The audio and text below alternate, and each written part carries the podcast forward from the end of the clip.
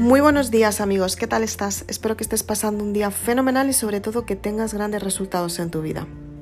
Hoy vamos a hablar de una parte esencial para que te des valor todos los días. Quédate en el siguiente podcast.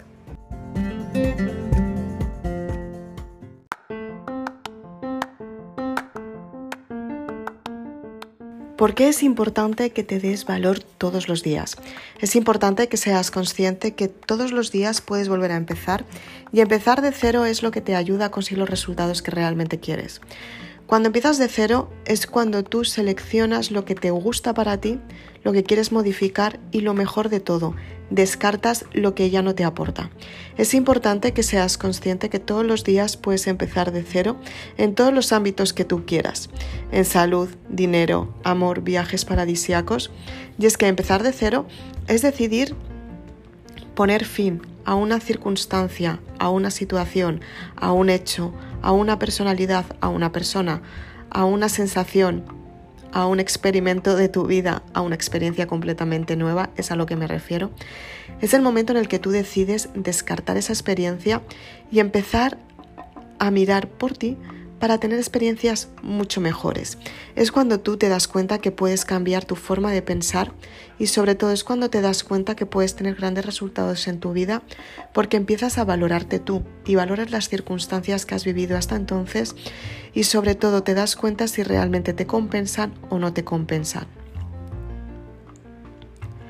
Efectivamente, cuando dejas el pasado atrás hay una parte de dolor. Estás abandonando tu pasado donde tú te sientes tranquila, conforme, donde las circunstancias cambian cuando tú estás dispuesta a cambiar, donde las circunstancias se quedan como estás, como están hasta el día que tú decidas regresar. Es importante que seas consciente que el pasado está ahí y aunque ya no pertenezcas a él, no significa que no vivas sin él. El pasado es lo que te ha transformado a ti en la persona quien eres hoy en día. El pasado ha sido importante cuando sabes cuál ha sido la experiencia que te dejó, cuál ha sido el aprendizaje. Y a partir de ahí tendrás el recuerdo del pasado, pero no sentirás el pasado con dolor. La importancia de cerrar los ciclos es dejar el dolor a un lado, ser consciente que el dolor lo puedes pasar, pero puedes gestionar el sufrimiento.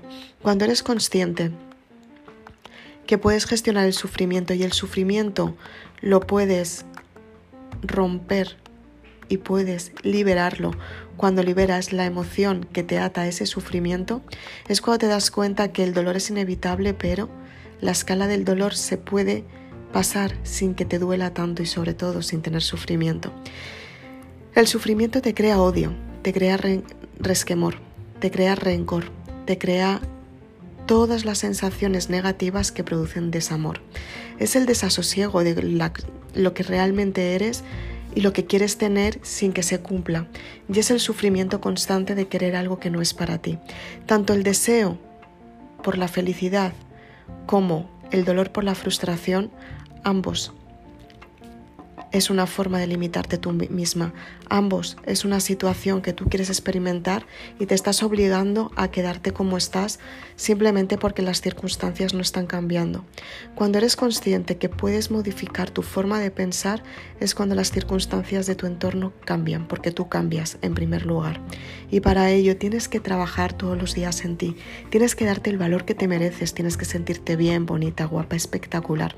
Tienes que darte todos los días eso que realmente amas, porque solamente tú eres la persona que sabe lo que necesita en cada momento. Y si estás buscando en la parte de fuera a alguien que venga a darte lo que tú no te das, es muy egoísta por tu parte.